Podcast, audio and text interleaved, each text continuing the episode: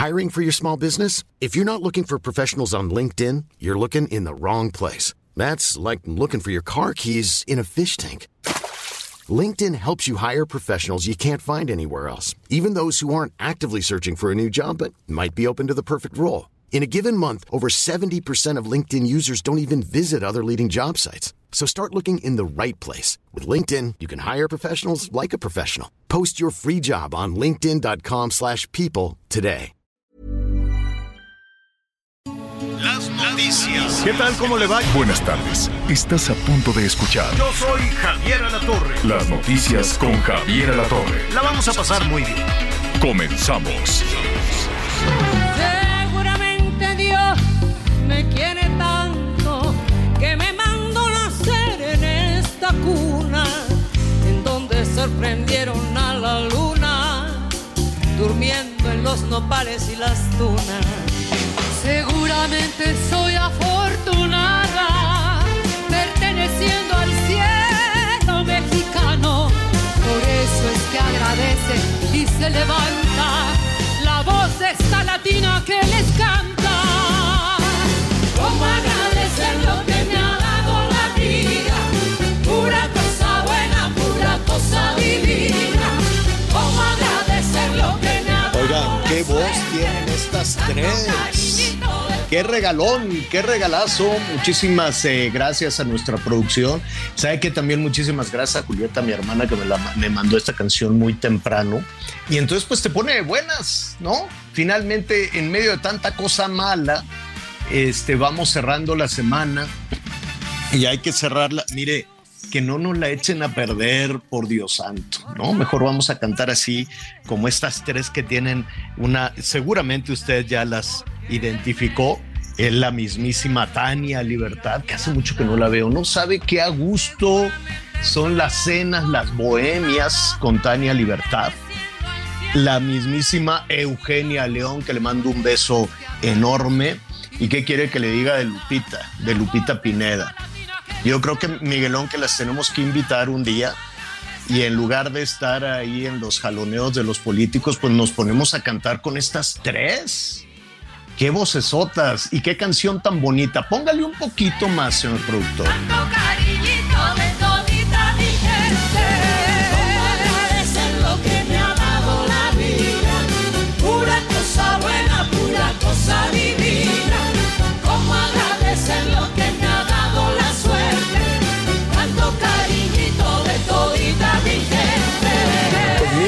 Es que en muchas ocasiones se la pasa uno en las añoranzas o en el enojo. Ya ve que los políticos van sembrando todos los días esa semilla, pero no hay que dejarnos. Y sí hay que agradecer las cosas buenas que las tenemos. Yo sé que en ocasiones y sobre todo con este arranque de año tan horroroso, tan feo, todo tan caro, todo tan feo, todo tan mal, este, y no nos deja ver pues cositas buenas, ¿no?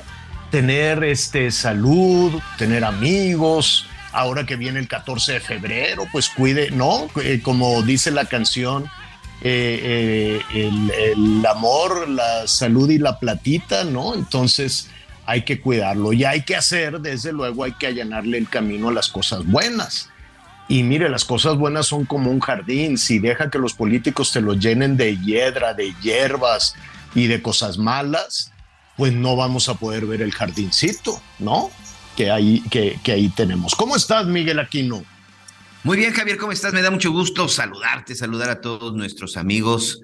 Adiós, gracias. Ya es viernes, señor. Espero que hayan tenido un excelente, excelente inicio de fin de semana. Por supuesto, todavía le falta que esté usted bien informado. La verdad es que sí, ¿eh? muy bonita la canción. Siempre escuchar a estas tres grandes, grandes cantantes, estas tres señoras, uno, uno siempre viene esa añoranza donde dice, ¿dónde quedaron esas intérpretes el día, el día de hoy? ¿No? ¿Dónde Oye, quedaron pues- esas, esas bonitas letras, ¿no? Esas canciones Exacto. que sí te decían algo, Javier, que sí Claro. podías dedicar, caray. Claro, y no sabes además qué agradables son las, las conversaciones. Y bueno, y nos falta Edith Márquez, ¿no? Tampoco me la dejes ahí. no, no, no, no, no, por supuesto que. Y la Edith, y la Yuri. Que ahí, como que también, ¿no? De repente también lucha un poquito para tratar de, de, que esas canciones no se, no se pierdan. Una de mis canciones favoritas que es, pues es añeja y que es este también de, de, de, de que tiene mucho tiempo y que me gusta su interpretación con Edith Márquez es Lágrimas Negras, que es una ah, pues canción que tiene, bueno, pues ya todos los años. Vamos a estar en viernes de complacencias. Ah, pues a ver si por ahí nuestro productor de pronto la pone. Al ratito le decimos al productor un beso también a Edith Márquez. Eh, estuvimos hablando con ella nada más para iniciar el año. Tenemos planes ahí pendientes. No sabes qué agradable, su familia también a todo dar. Este, me, me gusta mucho a mí reunirme con la gente talentosa, con la gente que tiene corazón, con la gente que canta, ¿no?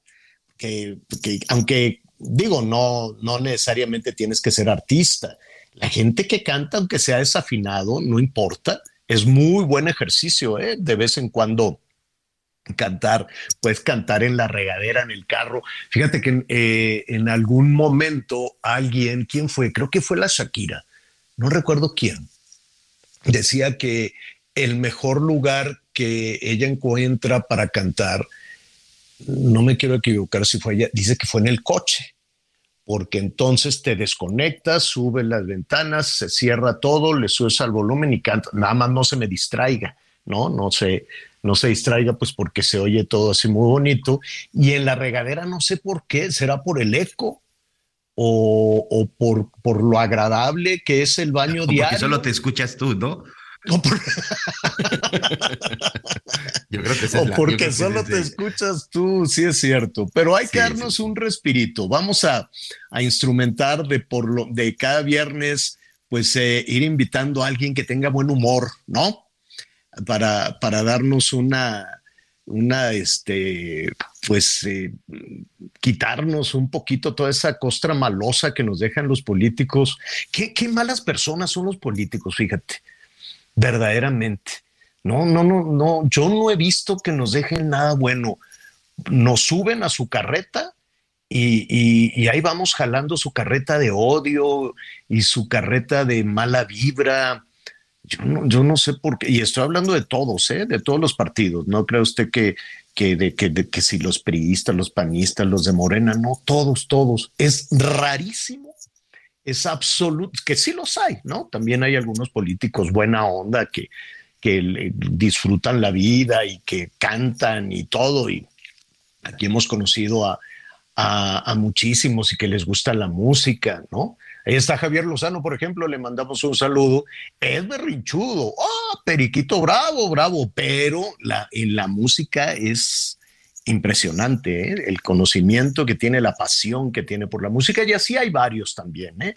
así, hay, así hay muchísimos. Hay que cantar en la vida, hay que buscar y hay que despejar, ¿no? Hay que sacar la, la hierba eh, mala y dejar que salgan las, las cosas buenas, ¿no? Y eso no se lo deje a alguien más. ¿No? Nosotros mismos solitos podemos de a poquito a poquito, porque cuando volteas, cuando te das cuenta, no sabes ni por qué estás enojado con las personas, Miguel, ¿no? no, no hay, hay, gente que, que así de la nada, este, por, que se sienten amenazados en las oficinas, en los lugares de trabajo, este, manejando. Qué bárbaro, yo no sé si fue el COVID, pero qué, qué mal qué carácter tiene la gente en la calle, verdaderamente. En fin, pues ahí está. Saludos entonces a Tania. Eh, un, día le voy a contar cómo conocí a, Tania. ¿Sabes quién me la presentó? El ingeniero Slim. Este, así en una, estaba, me, me invitó ahí a, a cenar en alguna ocasión y entonces le habló a Tania y se armó una enorme. Y después con Fernanda Familiar, que le mando también un beso a, Fernanda. Este, ¿cómo se llama? Eh, pues son muy buenas amigas. Fernanda y Tania. Bueno, que, y luego Fernanda y las Pandoras, que también les mandamos un beso a las Pandoras. Entonces, pues hay que buscar a la gente que está de buenas, que tiene buena estrella y eso se pega, créame que eso se contagia. Bueno, muy bien, al ratito estará Anita Lomelí con nosotros, que anda pues en todas estas cosas de la milicia y, así va a ser este mes con muchas este, cuestiones. Saludos a la Fuerza Aérea Mexicana. Hoy están en la, en la celebración de su día. Bueno, vamos a tener ahí algunos temas eh, en, los que habrá que navegar con un poco de precaución, un poco de cuidado. Mire, eh, hablábamos ayer de que aumentarían las tasas de interés y uno de pronto pues se siente alejado de eso, dice, pues a mí qué me importa que suban las tasas de interés, cuarto de punto, medio punto, pues subió medio punto, eh, los, los intereses están muy caros y eso pues claro que nos interesa y claro que nos eh, importa porque el crédito, el uso de las tarjetas de crédito que se ha popularizado enormemente, pues va a ser más difícil. Hay una morosidad enorme. Vamos a revisar qué dicen este, los banqueros, ¿no?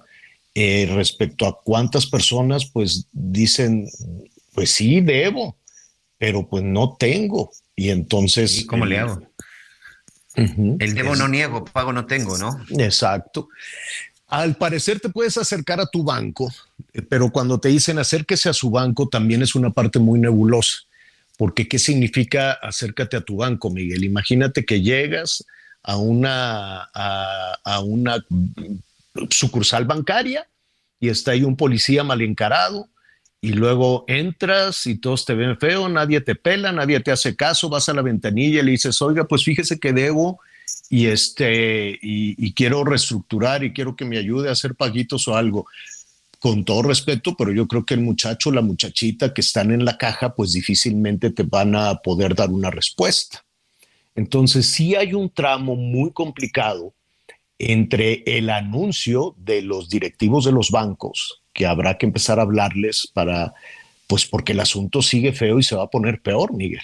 Este, y que nos digan exactamente, ¿no? Con peritas y manzanas, cómo le puedo hacer para reestructurar o para, para pues, pagar esa, esa tarjeta y al rato en la madrugada que te empiecen a hablar, paga hijo de la no sé qué, ¿no? A las 3 de la mañana. Este, dicen que esas actividades ya no suceden, pero claro que suceden. ¿no? Una cosa es lo que digan las autoridades y otra cosa es lo que en realidad sucede. Y estamos hablando de las tarjetas bancarias, Miguel, y estamos hablando de un interés al crédito de 11%, pero si revisamos un poquito más arriba las tarjetas de crédito de los almacenes, las tarjetas de crédito, las comerciales, bueno, pueden tener intereses de hasta 50, 60, 70% y la gente no se da cuenta. Entonces, ya sabes, en Navidad, pues a todo dar, te dicen, oiga, fírmele aquí, agarre la tarjeta y a meses sin intereses, y usted agárrela y agárrela, y va la gente por la vida tomando las tarjetas del súper, del almacén, de la tienda, del negocio, no. La gente se siente relativamente protegida con un altero de tarjetas y justo en este momento, justo ahora que vamos a la mitad de marzo, es, pues ya viene los pleitos y la desesperación y quién va a pagar y ahora qué vamos a hacer y las soluciones son muy complicadas, Miguel. Sí, y creo que parte de las recomendaciones ayer en esta, esta charla siempre tan, tan ilustrativa con el propio Pedro Tello, creo que quedaba muy claro, Javier. De por sí, bueno, pues ya veíamos el incremento en algunos productos de la, de la canasta básica, que ya también anoche que revisábamos bien a detalle, eh, los incrementos que hay en las torterías, taquerías, fondas, eh, platicaba incluso aquí con, unos amigos y lo platicaba incluso con mi esposa que decía, imagínate, finalmente son la principal afectación está llegando a los lugares en donde la mayoría de la gente, de la clase trabajadora, en donde la mayoría de los mexicanos de pronto pues nos acercamos pues para poder comer cuando estás en el trabajo, es decir, antes los empleados que comían con 70, 80 pesos, pues hoy te están viendo que tienen un incremento del 90 a, a, a 100 pesos en la fonda, la famosa comida rápida, porque es ahí en donde se dio el, el, golpe más fuerte y que de pronto te preguntas, ¿Qué pasó con lo del incremento del salario mínimo? Al final te incrementaron el salario mínimo, pero al final, bueno, te están incrementando, por poner un ejemplo, la comida de las fondas. Y esa es una de las partes en donde se está dando. ¿Y a qué voy con esto? Que de pronto, cuando ya no te alcanza para el día a día, cuando ya no te alcanza para la renta, para tu canasta básica, para comer, para el pago de tus servicios, si eres de los desafortunados, perdón, pero lo voy a decir de esta manera, si eres de los desafortunados que tienen una tarjeta de crédito, pues vas a utilizar tu tarjeta de crédito, Javier. Y si utilizas esa tarjeta de crédito, pues eh, lamentablemente, si de pronto ves que la utilizaste porque no te alcanzó este mes, no, no digo que en la mayoría de los casos, pero les puedo garantizar que para el siguiente mes va a ser la misma situación. Si no te alcanzó en el primero, pues no te va a alcanzar en el segundo y no te va a alcanzar en el tercero. Y cuando te des cuenta, tu tarjeta de crédito se te convirtió en una bola de nieve. ¿A qué quiero decir para concluir? Es, amigos, gasten lo que tienen en el bolsillo. No utilicen en este momento los créditos, porque en este momento, y sobre todo si uno no es un buen administrador, yo soy pésimo administrador. Las tarjetas de crédito las maneja mi esposa, porque yo soy pésimo administrador. Si son igual que su servidor, única y exclusivamente gasten lo que traen en el bolsillo. Es que no se siente, es que no te das cuenta, Miguelón. Y aparte vas domiciliando, porque es muy práctico, pues, muy bueno todo esto, vas domiciliando muchísimas cosas y de pronto dices, ¿y en qué momento? No, por más que la tengas cerrada con llave, tres candados, nadie las use, si le recoge las tarjetas a todo mundo, este, pues te llega un estado de cuenta que dices, pero ¿cómo? Y empiezas ya a revisar y dices, ah, pues esto sí, ah, pues esto también. Ah, es que esto lo compré en la Navidad y apenas me lo están cobrando ahorita. Y este, y bueno, hay que aprender. Eso se llama este, educación financiera, cultura financiera. Y, se nos ocurre, se me ocurre junto con nuestros amigos que por lo menos una vez cada 15 días o tal vez cada semana, no sé, hay que ir desde el principio, ¿no? Desde, desde el primer nivel que eh, eh, invitar a algún buen eh, asesor a que nos digan cosas que puedan sonar un poco a sentido común, ¿no?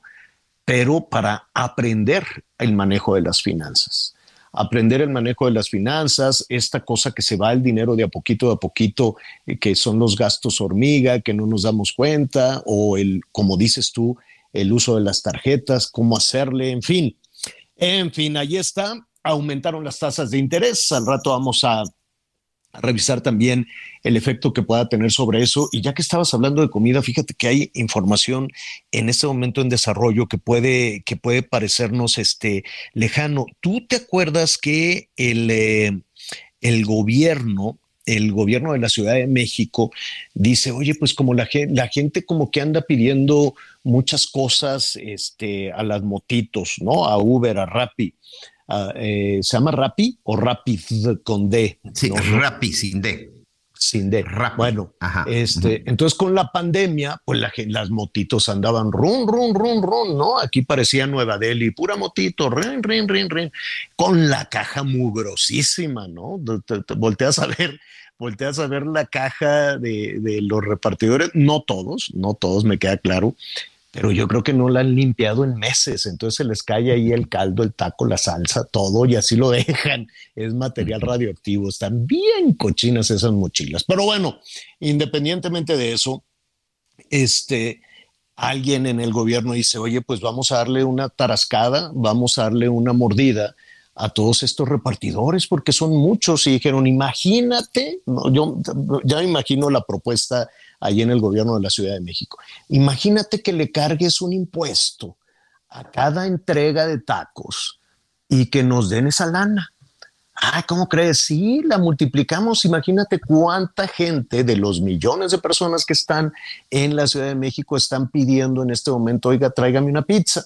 Bueno, pues yo quiero una parte de ese, de ese dinero. Ay, no friegues, compadre. ¿Y cómo lo vamos a justificar?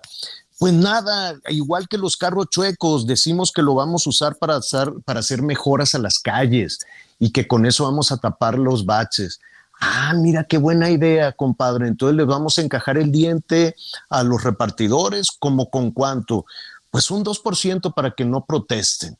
2% multiplicado por cada orden de tacos, Miguel, es un friego de dinero, es un friego de lana. En eso nos habíamos quedado, ¿te acuerdas? El año pasado, eh, cuando todavía estábamos, eh, pues ahí medio que si salíamos o no de la pandemia y que se desató este tema de los pedidos este, digitales y no nada más de comida, sino de todo lo que sea. Bueno, pues evidentemente estas empresas de paquetería porque no es nada más comida, todo el tema de paquetería, ¿no? Protestaron, dijeron, oye, ¿por qué te voy a dar dinero a ti? Pues porque estás usando mis calles para repartir. No, no son tus calles. Yo quiero suponer que las empresas, como todos los ciudadanos, pagamos uno de los impuestos que se pagan, una buena parte se va a la reparación de las calles, aunque no se vea. No, yo no he visto una sola calle reparada, ni una, ni de Naucalpan, ni de Ciudad de México, ni de ninguna alcaldía. Son unos hoyos cada vez más hondos y profundos. Es una mentira. Igual que, que mentira fue lo de los carros chuecos, que con la legalización de los carros chuecos iban a arreglar las carreteras Vil mentira, no hay nada de eso, quién sabe para qué usan el dinero, para las campañas o ve, tú a saber para qué. El hecho es que este, se ampararon estas empresas y dijeron, no, pues yo no te voy a dar el 2% para que, arregle las calles, ahí tienes ya un friego de dinero. No, pero es que eso lo voy a usar para mi campaña, es mi cochinito. Ah, no, pues a mí no me importa. Entonces se fueron, se ampararon y la Suprema Corte, entiendo que hoy, vamos a ver si es cierto, hoy va a definir, va a dar la decisión final de ese impuesto de 2% que la Ciudad de México aplica por cada entrega que realizan los repartidores, sea de paquetes, sea de comida, de, planchas, tacos, lo que sea, 2% para el gobierno. ¿Usted ha visto alguna mejora realmente? Entonces, este, el, la, ¿cómo se llama? La, la, este, la Corte va, sí, no, la, la Suprema Corte de Justicia va a definir ya hoy este, va a analizar ese amparo que fue promovido desde el año pasado en contra de estas este, reformas al Código Fiscal de la Ciudad de México para este 2%, que te voy a decir algo. ¿Quién crees que paga ese 2% adicional? Sí, el usuario, el usuario. Pues claro, claro, encájale al diente. Ah, pediste tacos, mendigo, pues me das el 2%. O sea, en este país Déjame. Ah, por, por lo que sea, es un impuesto. Dime. Te voy a contar algo, Javier. Exactamente anoche, en el Congreso del Estado de Quintana Roo, se discutió una situación similar. Ya ven que está el problema de Uber, de que aunque ya ganó el amparo para poder operar en la zona de Cancún, o mejor dicho, en la zona de Quintana Roo, bueno, no se le ha permitido trabajar porque el gobierno del estado dijo, no tengo las formas, no tengo las leyes, no tengo las reglas para que Uber pueda operar, aguántenme, déjenme ver cómo le vamos a hacer para que empiece a operar. Y ese ha sido todo un problema y ya se presentaron denuncias y ya hay policías y ya hay taxistas detenidos. E, es un conflicto eso. Bueno, anoche los diputados, porque sean diputados locales o, o federales, son lo mismo, ¿eh? Son lo mismo a pesar de la urgencia, anoche en el Congreso del Estado dijeron que se van a tardar dos meses más para tener las reglas y tener las reformas para que opere Uber. Pero entre las propuestas que están haciendo es el mismo porcentaje, 2% de impuesto por cada viaje que realice conductor de Uber. En el estado de Quintana Roo, una de las propuestas es que los conductores de Uber, ya además del impuesto, paguen 2% más para el Estado si es que quieren trabajar. Y regresamos al tema. ¿Quién va a pagar ese 2%, señor? Pues el consumidor, el cliente, el, usuario. El usuario, las empresas te lo trasladan. Eh, eh, no tienen llenadera, no tienen llenadera. Y rápidamente antes de los anuncios, en este país, si trabajas, tienes que pagar. Si compras, tienes que pagar. Si vendes, tienes que pagar. Si eres consumidor, tienes que pagar. Si prestas servicios, tienes que pagar. Bueno, es, ahogar, ahogar, ya no hay, ya se inventaron, ¿no? Encontraron la ruta por allá en el 68, decían, no, hombre, pues cóbrales por tener carro, por tener esto, por, por todo, por lo que sea, absolutamente lo que sea. Bueno, quieres Viajar tienes que pagar. ¿Quieres comprar un boleto de avión? Son un montón de impuestos. ¿Quieres comprar gasolina? Bueno, se te va la vida en impuestos. Vamos a hacer una pausa. Que les.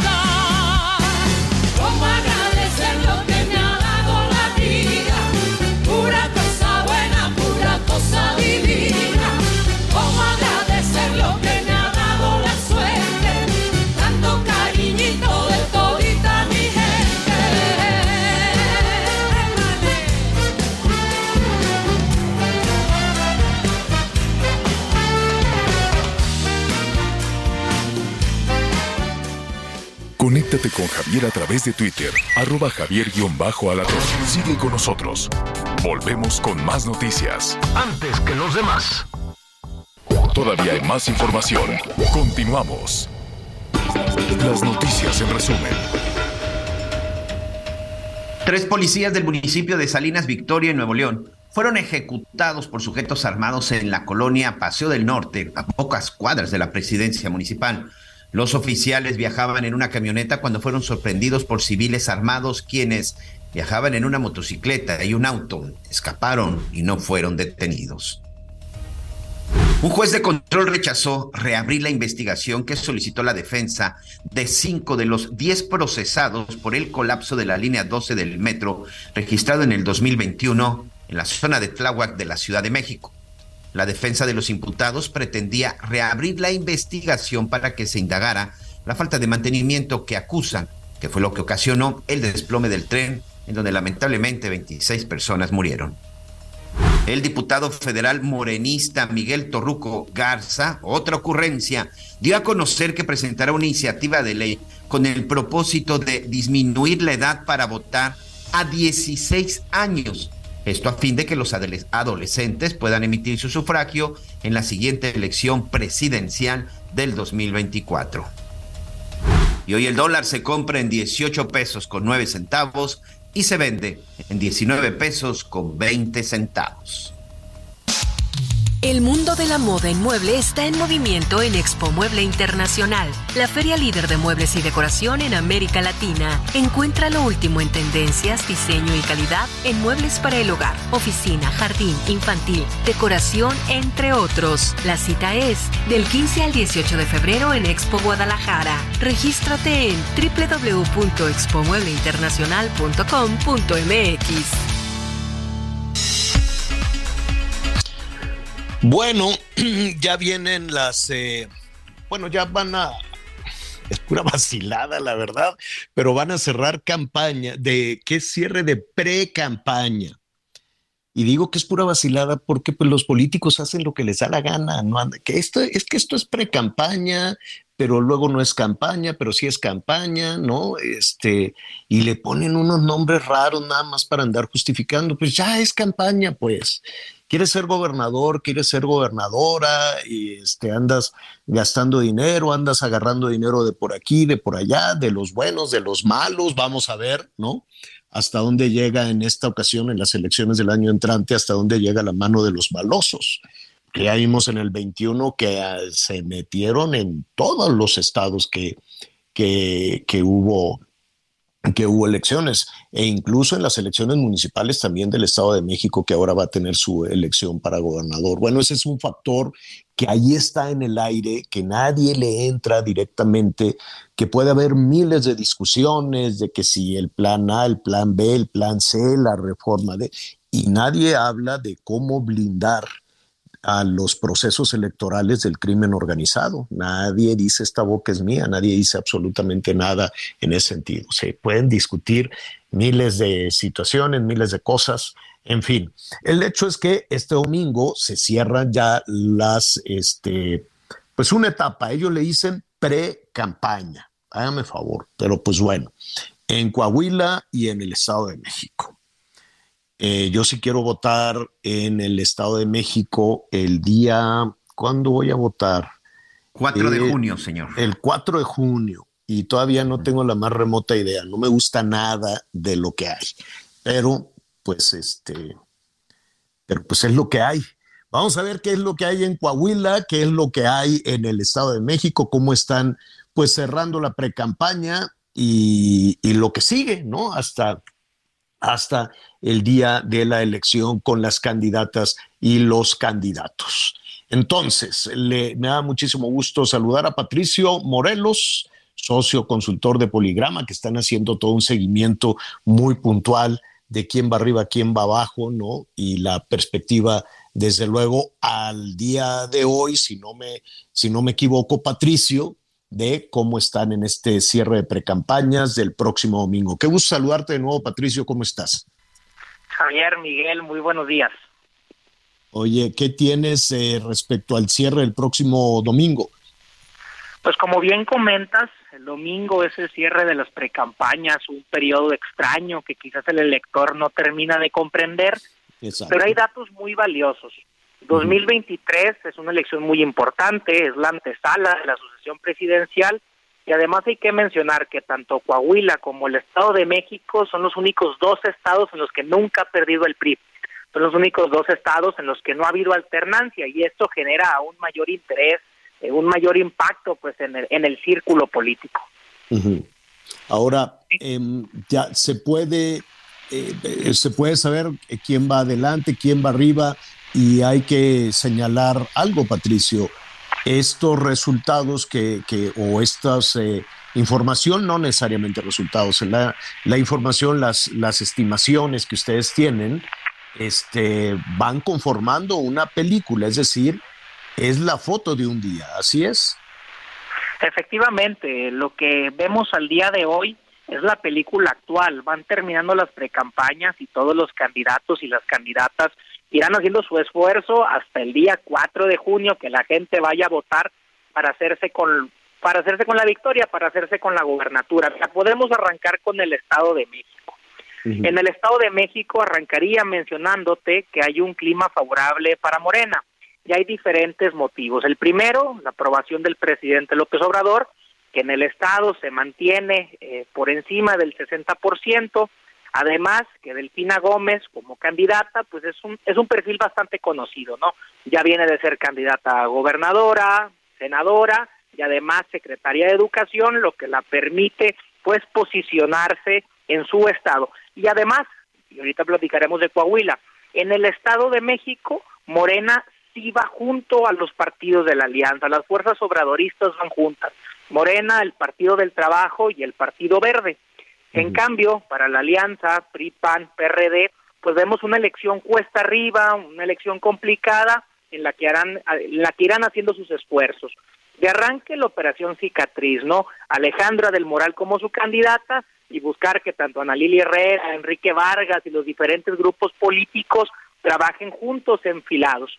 Y bueno, el prismo mexiquense, te diría, arrancó muy fuerte la precampaña, mostrando músculo, que sin duda es su especialidad, trabajando una idea, y creo que esto es importante, trabajando la idea de que sí pueden ganar la elección y de que poco a poco pueden ir creciendo. Digamos, esta primera etapa, ese es el primer reto para la alianza PRI-PAN-PRD, posicionar la idea de que sí pueden ganar y de que sí pueden retener el Estado de México.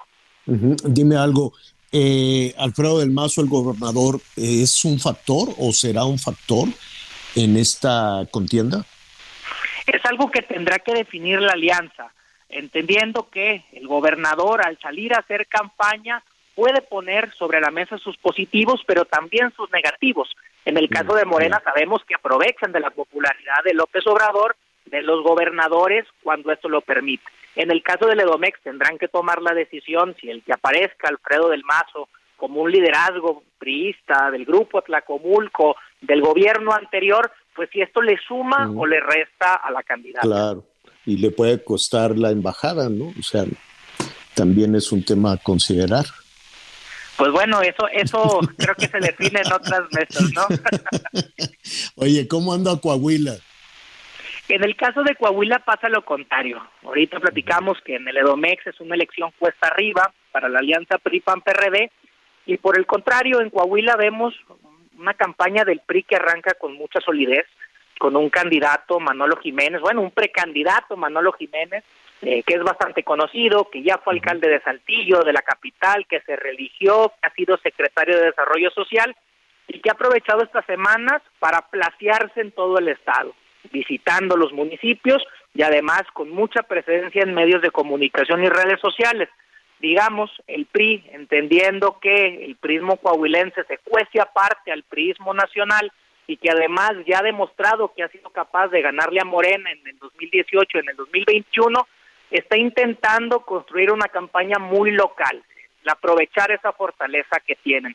Caso contrario, con, con la izquierda, hablábamos, a ver, en Edomex van juntos Morena, PT y Verde. Pues en Coahuila van solos Morena, PT y Verde van con sus propios candidatos, aunque hay que hablar de dos eh, muy importantes, ¿no? Armando Guadiana, que se presume ser el candidato de Morena, y Ricardo Mejía, que se presume ser el candidato del Partido del Trabajo, quienes ambos están luchando por convertirse en el candidato que por un lado diga yo soy el que le puede ganar al PRI, y por el otro lado yo soy el candidato de la cuarta transformación, un poco como lo que sucedió en San Luis Potosí con Ricardo Gallardo. El problema de ello es que tanto Ricardo como Armando se están peleando por el mismo voto lo que pareciera que le abriría el camino a Manolo Jiménez y al PRI de consolidarse en estos momentos en el primer lugar. Eh, ¿Quién, va a, la cabeza en, en, Coahuila? En este momento, eh, pues, al día de hoy. Mañana al día de hoy, Al día de hoy, en el cierre de las precampañas, a unos días del cierre, estaríamos hablando de que Manolo Jiménez encabezaría las preferencias, incluso lo han mencionado personajes nacionales de Morena como Mario Delgado, Ricardo Monreal. Y bueno, tanto Guadiana como Mejía intentarán alcanzar a Manolo y consolidarse, como te comento, como el candidato de la cuarta transformación.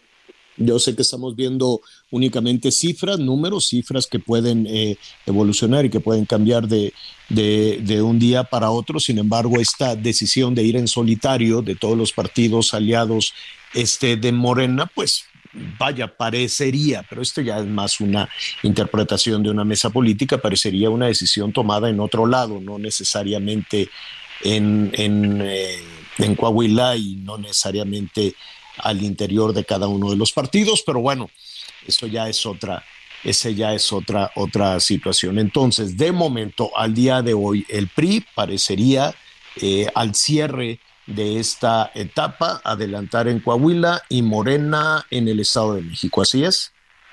Es correcto. Y hay un factor del que no platicamos, movimiento ciudadano.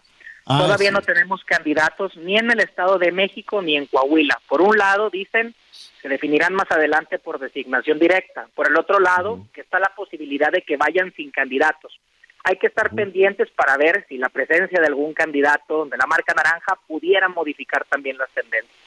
Bueno, pues la medición. Este, finalmente, eh, Patricio, estamos con Patricio Morelos, socio consultor de Poligrama, en eh, haciendo esta revisión de cómo cierran las candidatas y los candidatos en los dos estados que van a renovar el gobierno. Em, ¿Es borrón y cuenta nueva a partir del lunes o es una continuación y nada más hacen este anuncio de que es pre-campaña y ahora ya es campaña? ¿No? Es no, no, no, tú ves que van, que, que, se modifique estrategia, creo que en Coahuila van a modificar al equipo también del candidato de Morena, van a, hay cambios ahí. No, no es necesariamente un borrón y cuenta nueva, es solo un anuncio. Sí, desde el punto de vista legal, pues se habla de que se pone una pausa por una semana en lo que arrancan formalmente las campañas. Lo que sabemos es que desde el primer minuto del día lunes seguirá la campaña, seguirán haciendo sus esfuerzos a partir de diferentes estrategias, de medios alternos, pero al final todos tienen muy claro el objetivo que es precisamente ganar la gubernatura. Ahora bien, como comentas, habrán cambios. Se dice que renunció el coordinador de campaña de Armando Guadiana en Coahuila. Entonces, pues bueno, creo que es, es momento de hacer una reflexión, un alto en el camino, tomar decisiones y arrancar de la mejor manera la campaña. Bueno, pues te, te, agradecemos, Patricio, y nada, pues en adelante te vamos a estar molestando para ir este, construyendo ¿no? toda la historia y toda la película de la campaña rumbo a la elección para el gobierno de estos dos estados. Muy importante elección la de este año. Patricio, muchísimas gracias. Muchas gracias, muy buen día. Gracias, buenos días. Así están las cosas. Saludos en el Estado de México. Saludos en Coahuila también, que eh, nos, eh, nos eh, acompañan cotidianamente a través de estas frecuencias. Bueno, pues así están las cosas con la participación. Oiga, em, viene el fin de semana, viene la celebración del 14 de febrero. Yo creo que tú la vas a adelantar, Miguelón. Tú te la has pasado de fiesta romántica, andas bien cursi últimas fechas. o sea, te la déjame decirte que desde hoy empezamos el festejo, ¿eh? Hoy me voy a ir a ah. ver a, a, la señora Gloria Trevi, que va a andar acá por el... De pelo suelto. De Cancún. Ah, bueno. Pues muy bien, pues felicidades, feliz 14 de febrero, mucho cuidado con lo que pide, este, pues porque uno, uno nunca sabe. eh, yo por, ya sé que la mano del crimen organizado se mete a todo y de pronto va uno a un restaurante, a cualquier lugar, a un, espectáculo este como el que vas a ir a ver de la Gloria Trevi, en fin, y pides un, un traguito y pues no sabes. Y los chavos que van al antro, pues tampoco sabes, ¿no? No tienes, de pronto no tienen la certeza de lo que te estás tomando. Y yo me acuerdo que esto puede convertirse además en, ¿dónde fue? En Guerrero.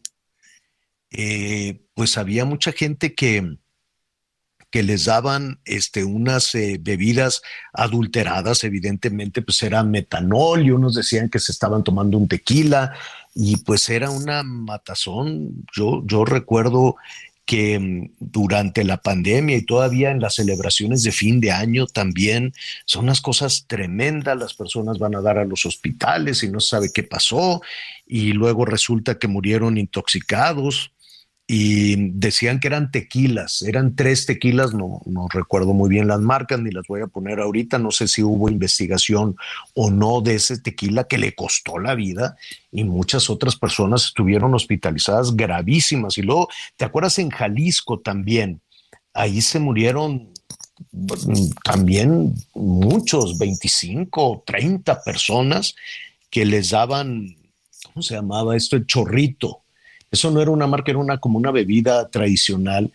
Y sabes qué pasó? Que con este tema de la pandemia tuvimos muchísima complicación también con el metanol, algo que no se investigó en México, pero en Estados Unidos regresaron este, todo el, las, las, marcas de, alcohol, ¿no? En gel o, o, para cuestiones este, médicas, prácticamente todas las regresaron, las bloquearon allá en Estados Unidos, el, ¿cómo le dicen? Sanitizante o el, todas estas este, cuestiones que se empezaron a, popularizar y usar mucho en restaurantes, en casas, en negocios, todo lo que llegó de México lo regresaron, pues porque era bastante chafa y decían que, se ponía en riesgo y no se crea.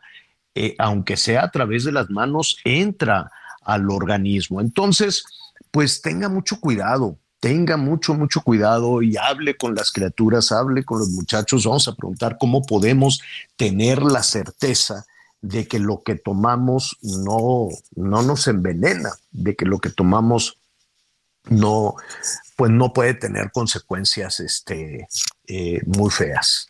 Hay un eh, consejo regulador del tequila que está haciendo revisiones en varias cosas, ¿no? Desde el tema de las aduanas, el tequila que sale al extranjero, pero independientemente de eso, pues también nos pueden dar una orientación de, ¿y aquí en México qué podemos hacer cuando hay un nivel de, de, bebidas adulteradas verdaderamente alarmante? Octavio García Muciño, responsable de aseguramiento de producto terminado en aduanas del Consejo Regulador del Tequila. ¿Cómo estás, Octavio? Qué gusto saludarte. ¿Qué tal, Javier? ¿Qué tal, Miguel? Con el gusto de saludarte y estar con ustedes y tu radio escuchas. Oye, eh, eh, gracias por, por atender esta llamada. Vamos un poco por, por el trabajo que hacen en las aduanas. ¿Cómo detectan cuando es una, pues es un tequila malo, chafa? No sé si la palabra correcta sea adulterado. O, o, que te estén dando gato por liebre o un tequila de menor calidad a la, a la que te están anunciando. ¿Cómo, cómo evalúan ustedes eso? Bueno, Javier, aquí primeramente es importante mencionar que el tequila de exportación debe de contar con la inspección y con la certificación que le corresponde y que eh, prácticamente emite el Consejo Regulador del Tequila. Por ejemplo, en el año pasado se llegaron a producir 651.5 millones de litros, de los cuales ejecutaron 416.8. Esos 416.8 millones de litros debieron de haber comprobado ante las aduanas que era un tequila certificado. Entonces, en ese sentido, el Consejo Regulador del Tequila pues trabaja junto con las autoridades aduaneras. Para nosotros, las autoridades aduaneras es el, la última línea de defensa que tiene el tequila en territorio nacional y también la primera línea de defensa cuando entran productos que de los que mencionas que posiblemente se, después se puedan comercializar como tequila. Lo que hacemos nosotros es sumar esfuerzos con las autoridades aduaneras, con la Agencia Nacional de Aduanas de México, contamos con un acuerdo de colaboración y existen ciertos controles, por ejemplo, en México existen 50 aduanas y solamente por 19 aduanas se puede exportar tequila. Entonces tenemos ahí un universo ya más reducido y podemos fortalecer ahí su, su revisión, su inspección eh, por medio de observadores. ¿Pero qué revisan? ¿Qué, qué, revisan? el, tequila para exportación debe de presentar un certificado, que es el certificado de autenticidad para la exportación del tequila, que nosotros emitimos por todo el tequila que se va a exportar, por cada embarque, ya sea envasado o sea granel forzosamente, obligatoriamente deben de entregar, de, probar ante la autoridad aduanera que ese tequila cuenta con esa certificación. Eso es garantía, es garantía de que el tequila que se exporta es tequila certificado. Oye, Octavio, Octavio, bueno, Sí, bueno, bueno, sí, Octavio, ¿cómo obtienen los fabricantes de tequila esa autorización, esa certificación? ¿Qué les revisan? Sí, eh, eh, existen actualmente 184 productores de tequila. Igualmente, si ellos quieren exportar tequila, ah, por solicitud de parte, nos lo solicitan de forma electrónica. De forma electrónica hacen una solicitud y nuestros compañeros que están de inspectores en las fábricas y en las instalaciones de las tequileras checan, de acuerdo a la inspección que estamos realizando in situ y de forma permanente, de que el tequila cuenta con una certificación. Posteriormente, trámites administrativos que se hacen aquí en oficina, e inmediatamente en menos de 24 horas ya está emitido este certificado. Este certificado lo emitimos de forma digital, que se lo entregamos al exportador, al solicitante, y él mismo lo tendrá que hacer llegar por medio de su agente aduanal a, a la aduana junto con el embarque. Es la garantía de que está comprobando el cumplimiento de la norma oficial mexicana 006 que inspecciona y certifica el Consejo Regulador del Tequila pues es un, es un eh, procedimiento afortunadamente rápido, pero eh, vaya, no, no es un asunto de, de papeleo, sí van y revisan que efectivamente se trata de tequila y que se cumple con todas las normas de en su proceso, desde la higiene hasta eh, pues el agave, ¿no? Sí, definitivamente, Javier. Nosotros como consejo garantizamos el cumplimiento de esa norma que prácticamente regula de la cuna a la tumba la producción, comercialización y exportación. Te quiero comentar, Javier, que por ejemplo para efectos aduaneros, nosotros con medio de este convenio y con los observadores que tenemos en las 50 aduanas, porque no nada más en las 19, en las 50 aduanas tenemos observadores, eh, estamos eh, permanentemente entrenando a las autoridades, ahora a personal de la Sedena, a personal de la Marina, al mismo personal de oficiales de comercio exterior de la Agencia Nacional de Aduanas de México, un entrenamiento constante para que ellos puedan identificar en México un auténtico tequila. Y, oye, ¿y a dónde lo mandan? Eh, ¿Quién es el principal comprador de en el mundo del tequila mexicano? Sí, eh, de los 416.8 millones de litros, el 81.2% se fue para Estados Unidos. De ahí tenemos a Alemania, a España, Francia, Reino Unido, Canadá, Colombia, Italia, Australia y Japón dentro del top 10, pero prácticamente el 81.22% se va para Estados Unidos. Y si me permite, Javier, quiero comentar de que en materia aduanera, de estos, el año pasado, de esos 416.8 millones, el 92% de este tequila se exportó por cinco aduanas. Prácticamente te comento que el 51% de todo el tequila de exportación del año pasado salió por una aduana, que es Nuevo Laredo, seguido por Tamira, que son las exportaciones que van para Europa, 15%, el puente internacional Colombia, que va para Estados Unidos, el 11%, Piedras Negras, el 8% que sale por puras exportaciones en, por tren, y Manzanillo con el 7%, prácticamente el 92% sale por 5 dólares. Salió.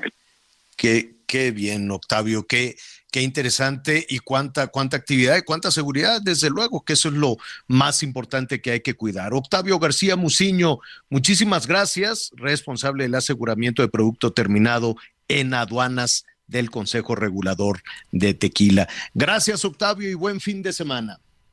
Muchas gracias, Javier, Miguel. Igualmente saludos a tu, auditorio. Muchísimas gracias. Bueno, pues eh, es tiempo de hacer una pausa. Rápidamente, a propósito de tequila, Guadalajara El Heraldo Radio en el 100.3 de la FM. Volvemos.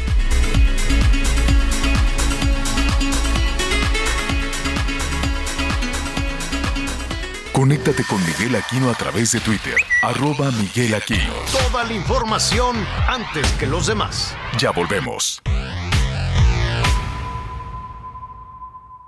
Todavía hay más información. Continuamos. Bueno, antes de, de, ir con nuestra siguiente invitada, pues hay, hay asuntos, hay novedades que tienen que ver con los temas de política Burroughs Furniture is built for the way you live. From ensuring easy assembly and disassembly to honoring highly requested new colors for their award-winning seating, they always have their customers in mind. Their modular seating is made out of durable materials to last and grow with you. And with Burrow, you always get fast, free shipping. Get up to 60% off during Burrow's Memorial Day sale at burrow.com slash ACAST. That's burrow.com slash ACAST. burrow.com slash ACAST. de política exterior. Yo, eh, Miguel, amigo, yo, yo siempre he pensado que en, la, que en política no hay hilos sueltos, ¿no? Que en política no hay eh, casualidades, o, ¿no? Eh, todas las decisiones tienen una, tienen una intención, todas las decisiones seguramente tendrán alguna argumentación, aunque los ciudadanos no logremos este, conocerlas, o, entenderlas del todo. Por ejemplo, pues esta suerte de fascinación que tiene el gobierno mexicano por Venezuela, por Nicaragua, ¿no? Por, Bolivia, por Cuba. Em, algún objetivo atenderá, aunque no, no, no se percibe ¿no? En, términos del, beneficio que pueda haber eh, para nuestro país en cuestiones comerciales, en, cuestiones científicas, en cuestiones laborales. Eh, debe de haber algún beneficio, quiero suponer, por lo menos en cuestiones políticas o electorales, pero no, no, no acabo de entenderlo muy bien. Y en el tema, en el tema de Cuba, mañana le van a dar una condecoración a un personaje, pues que es eh, pues muy cuestionado en el, eh, en el mundo, ¿no? Se le considera un dictador, el, eh, líder cubano, ¿no? Em, que estará en Campeche y le van a dar la orden de, del águila azteca, que es una condecoración que entrega el gobierno mexicano en momentos muy especiales, tiene un gran significado, no es de que te doy un regalo, no es de que te doy una charolita de Olinalá, no, no, no. es la Orden Mexicana del Águila Azteca que desde hace 90 años tiene todo un significado político y es una muestra de agradecimiento de México a quien em, hace algo verdaderamente significativo por nuestro país o por la humanidad, ¿no? ¿Me permites leer precisamente lo que dice el artículo 40 de, en el diario, bueno, que fue publicado en el diario oficial de la Federación de la Secretaría de Gobernación para que la gente nos diga, ¿no? Miguel Díaz Canel es merecedor de la Orden Mexicana del Águila Azteca, que es una distinción que se otorga a extranjeros con el objeto de reconocer los servicios prominentes prestados a la nación o a la humanidad. Repito esta última parte, a la humanidad. Y para corresponder a las distinciones de que sean objeto los servidores públicos mexicanos. Es decir, Miguel Díaz Canel recibirá la Orden Mexicana del Águila Azteca, que no es cualquier cosa, por los servicios prominentes prestados a la humanidad en un país que detienen y meten a la gente a la cárcel porque les dice que se está muriendo de hambre. No puede ser. No, pues este digo de estas eh, cuestiones inexplicables. ¿Cuál va a ser el argumento? Es que como nos mandaron doctores, porque como estamos tan amolados aquí en México y no podemos y nadie, que pues mira, hicieron ese esfuerzo. Gratis, Javier. No se pagaron, que tampoco sabemos cuánto dinero se quedó el Partido Comunista, cuánto dinero se quedó el gobierno cubano que está lucrando también con estos especialistas. Los médicos no, no, vaya, hay que agradecerle a médicos de cualquier nacionalidad, de la que sea, norteamericanos, eh, cubanos, venezolanos, los que sea, que efectivamente eh, estén apoyando a México. Pero este juego de que como, como los doctores son conservadores y tuvieron esa formación aspiracionista y quieren ganar dinero, pues entonces no contamos con ellos y vamos a, traernos a los de Cuba. Bueno, ese fue el argumento y al parecer por eso, más este, lo de las vacunas, vacunas que por cierto no han pasado una revisión internacional, ¿no? Por, lo menos México seguía mucho por la FDA, la Food Drugs Administration allá en los Estados Unidos o por una revisión internacional mínima.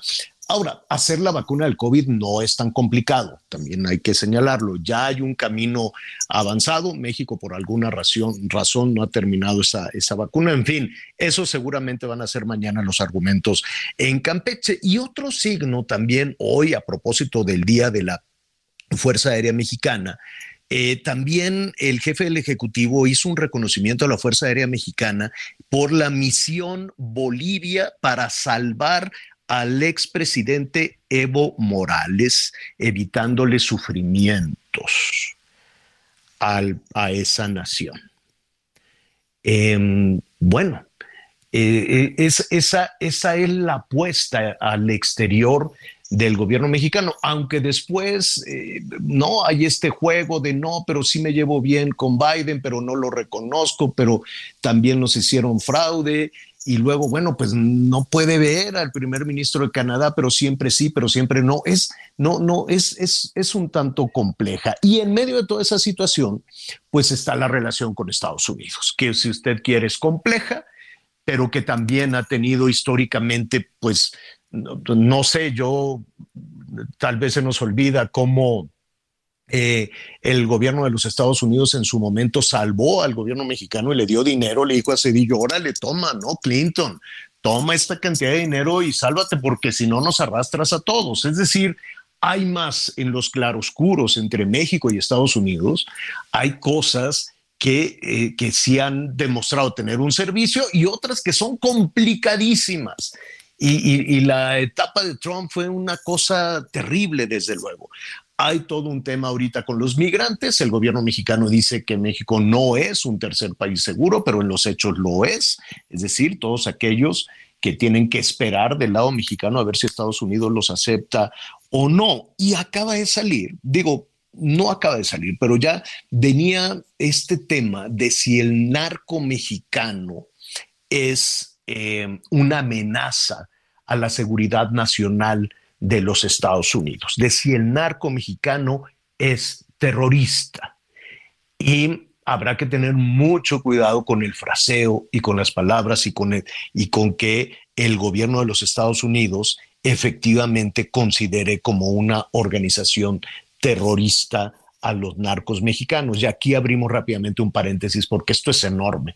Justo cuando está eh, el, el, juicio de Genaro García Luna, que vamos a ver qué, qué sucede, parecerá que durará un poco, un poco menos. Se está haciendo toda una, una, un recuento, ¿no? Reconstruyendo todo este tema de violencia y de narco y de complicidades eh, y, de impunidad y de corrupción y todo esto en un México que parecería lejano, ¿no? Y el jurado está oyendo ese, ese México, pero eh, parecería que se quedó por allá en el gobierno de Calderón. Y hoy estos fiscales, que son muchos, son 20, 21 fiscales de los Estados Unidos, pues están haciendo una denuncia, están haciendo un retrato de lo que significa el narco mexicano hoy, hoy, para su país y de lo que significa eh, sobre todo en, en, fallecimientos, son miles y miles. Ellos dicen que serían alrededor de 100 mil personas muertas por las drogas del narco mexicano hoy.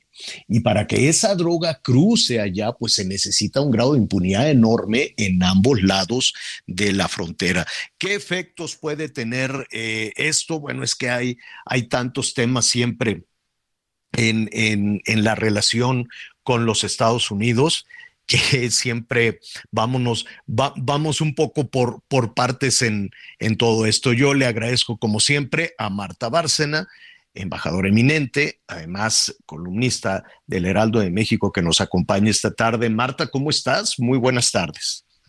Buenas tardes, Javier. Pues estás haciendo una muy precisa descripción de lo que está pasando con el juicio de García Luna y con este ambiente que se está también eh, creando en Estados Unidos para declarar a las organizaciones de crimen transnacional organizado mexicanas como organizaciones terroristas. ¿Qué, podría pasar? ¿Qué significaría para México y para Estados Unidos eh, si, el, si el gobierno de ese país cede a la demanda de los fiscales? Es decir, si Estados Unidos considera como organizaciones terroristas al narco, ¿qué puede pasar? Mira, justamente en una parte de la carta que dirigen los 21 eh, fiscales o los fiscales de 21 estados, todos republicanos, al presidente Biden, dice, a ver, eh, piden que se les declare eh, de acuerdo al Código de los Estados Unidos, organizaciones terroristas, dice, designar a los carteles como organizaciones terroristas dará a las agencias que, que aplican la ley, tanto a nivel estatal como federal, es decir, el FBI, las policías, etcétera, poderes para congelar todos los bienes de estos carteles, denegar la entrada a los miembros de los carteles a los Estados Unidos y permitir justamente a los fiscales eh, buscar castigos mucho más duros contra aquellos que eh, dan apoyo material a los cárteles. Esas son las consecuencias directas de la ley de Estados Unidos. Ahora, ¿qué significa eso? Significa que les están pidiendo, por ejemplo, que en un momento dado apliquen dos leyes, una que se llama Magnitsky y otra que se llama Kingpin Act, que vamos a suponer, no solo les negaría la entrada, por ejemplo, a todos los miembros que tengan identificados y que así lo incluyan en la lista en Estados Unidos, a los miembros que tengan identificados del cártel de Sinaloa o del cártel de Jalisco Nueva Generación, que son los que mencionan en la carta todo el tiempo estos fiscales, sino que si ellos consideran que algún funcionario público o servidor público mexicano les da apoyo material a estos carteles, también les aplicarían esas leyes. Es decir, les congelarían todos sus bienes, cuentas de banco, les requisarían las casas, etcétera, y les prohibirían la entrada a los Estados Unidos. Es decir, esto puede afectar no solo a los miembros de los cárteles, sino a los que en Estados Unidos supongan que apoyan a los cárteles en México. Ya. Ahora. Y otra eh, cosa, también a los que apoyen a los cárteles en Estados Unidos, ¿eh? Claro, claro. Marta, eh, la palabra terrorismo en Estados Unidos es, muy dura, ¿no? En, México, pues eh, le, hemos dado tantas dimensiones porque de pronto hablamos de terrorismo fiscal o de terrorismo laboral, en fin, ¿no? lo hemos mal utilizado en muchísimas, en muchísimas eh, situaciones.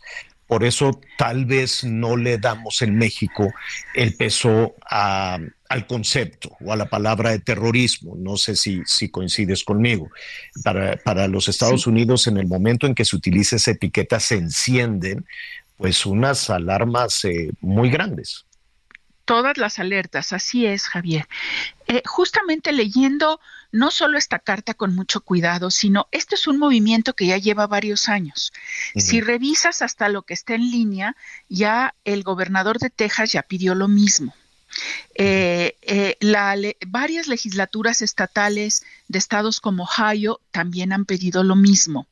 Eh, ahora son los fiscales. Ya hay un proyecto de ley en la Cámara de Representantes de esta nueva Cámara, introducido por dos legisladores republicanos, uno de ellos veterano de guerra, justamente, Dan Crenshaw, que también piden lo mismo. O sea, es un movimiento realmente identificado con el ala más conservadora del Partido Republicano y sus argumentos para declarar terroristas a las organizaciones mexicanas son uno que dice que están llevando a cabo una guerra química contra los americanos. Al matar a tantos con productos, con, con drogas químicas. Fentanilo. Fentanilo, básicamente dicen, pero fíjate cómo lo categorizan, que eso habría que discutirlo, guerra química. Y entonces lo considera, hasta estaba, estaba viendo de nuevo la entrevista con el fiscal de Montana, como arma de destrucción masiva. Yo francamente creo que es una exageración, pero así lo están viendo. Pero que lo mencionen es peligroso. Que lo mencionen es delicado. Luego, segundo, dicen, está yendo, este, este tráfico eh, de drogas sintéticas, guerra química, está produciendo cada vez mayor violencia, tanto en Estados Unidos como en México, como en la frontera. Luego, entonces, de, dicen, son realmente organizaciones terroristas, porque ya el tráfico, digamos, no es pacífico, está llevando a la violencia. Y tercero, que también me preocupa mucho, es el vínculo que los fiscales están haciendo con China, porque dice, China provee a México de las materias primas para elaborar el fentanilo. ¿Y por qué me preocupa esto?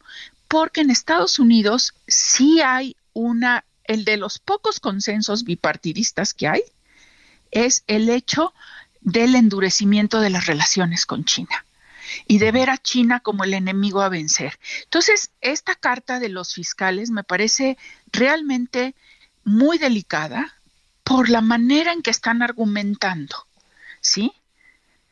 y que creo que, eh, eh, que, hay que eh, analizarla con mucho cuidado porque nos está indicando por dónde van a ir en la línea de ataque y de crítica a México el ala conservadora del Partido Republicano en los próximos años y justamente están ya señalando las medidas que quieren que el gobierno de los Estados Unidos tome. Van a presionar a la administración demócrata para que las tome. Yo no estoy muy segura que lo vaya a hacer la administración demócrata, pero si llegaran a ganar los republicanos la presidencia en 2024, entonces sí no me cabe duda que lo pueden hacer. Hay, hay un tema que, que, también es muy delicado, digo, cuando estamos poniendo todas estas, todos estos temas sobre la mesa, pues habrá que darle también su justa su justa dimensión. Y me refiero a la extraterritorialidad cuando tienen este argumento los norteamericanos de una amenaza terrorista. Así es. Eso es algo que nos debe preocupar mucho porque los americanos suelen tender, el, el, gobierno estadounidense suele tender en todas sus ramas a a aplicar extraterritorialmente sus leyes y a tomar decisiones que afectan a otros países y por supuesto sin consultarlos y por supuesto que eh, los márgenes entonces de defensa y de acción de los países afectados pues se, bien, se ven siempre limitados. Esto tú recordarás desde la famosa ley Helms-Burton. ¿Sí? Que, México rechazó la extraterritorialidad de esa ley, hizo una ley espejo también para proteger a las empresas mexicanas. Aquí México estaría en una posición, creo yo, más difícil, porque ¿cómo vas, cómo podría ser una ley espejo o una ley que proteja a organizaciones criminales, muy difícil, ¿sí? Qué, qué, difícil. Y para eh, poner un poquito en contexto, Marta, y explicar a nuestros amigos en el país, un, ejemplo, eh, eh, evidentemente es, es, una especulación, es, es un tema que no, no, no, no sé de pero eh, me imagino a la DEA o algún otro servicio de inteligencia de los Estados Unidos trabajando de, manera encubierta, secreta, no sé, en México, y entonces dicen, mira, en la casa tal, en tal localidad de Sinaloa está un, uno de los responsables del envío de fentanilo a México. Y entonces, en lugar de, avisarle al gobierno mexicano para que decida, para que eh, actúe y capture al, al narcotraficante, lo harían ellos y se lo llevarían ellos. ¿Así es? Digo, es una especulación, me queda claro que es una especulación, ¿no? Es una especulación que podría suceder y que seguramente, y en eso sí, con todo el derecho internacional a nuestro favor, el gobierno de México y México tendría que decir no, porque tú no puedes entrar a mi territorio. ¿Sí? Sí, nada más que ahí chocan las decisiones de una amenaza a la, digo, me queda claro que eso es lo correcto del lado mexicano y decir, no, tú no puedes entrar a aplicar la ley en mi territorio, lo tengo que hacer yo, pero por otro lado, si avanza esta presión de los fiscales, pues el gobierno de Estados Unidos echa a andar todos sus mecanismos, como lo hemos visto en muchos otros países, ¿no? Sí, pero yo creo que eso sería un mecanismo extremo que sin duda alguna, sin duda alguna, hay personas en el gobierno de Estados Unidos y en la sociedad estadounidense que piensan que lo pueden hacer y que deberían de hacerlo. Pero yo creo que antes de llegar a ese extremo se tomarían otra serie de medidas. sí, como lo eh, que nos señalabas, tu ejemplo, la congelación de bienes, la ubicación Exactamente. o sea, o sea este la misma persona que tú dices, esta, esta persona la tienen ubicada como alguien del cártel tal o que apoya al cártel tal, bueno, pues a esa persona le vamos a, prohibir la entrada a Estados Unidos, le vamos a congelar sus cuentas, vamos a pedir al gobierno de México que le congele las cuentas, lo vamos a rastrear sus cuentas y sus propiedades por todo el mundo, vamos a congelarlo y probable y seguramente habrá una alerta de detención por Interpol en todas partes del mundo.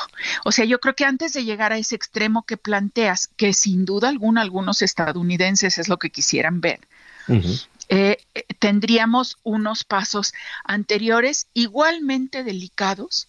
Y, eh, y yo creo que finalmente la conclusión, Javier, es que si México hace su trabajo bien, porque las organizaciones de crimen transnacional organizado, los cárteles que producen estas drogas, son también una amenaza a la seguridad nacional de México, no solo a la de los Estados Unidos. Si nosotros falta que se, falta que se visualice o se interprete de esa manera. Exacto, que se interprete de esa manera y se tomen las medidas y, se tomen las medidas necesarias para decir, estas organizaciones son una amenaza también a la supervivencia del Estado mexicano. Así es. Y a la seguridad de los ciudadanos mexicanos. Y por lo tanto, es en conveniencia de México, no solo de los Estados Unidos, combatirlas y erradicar esa lacra.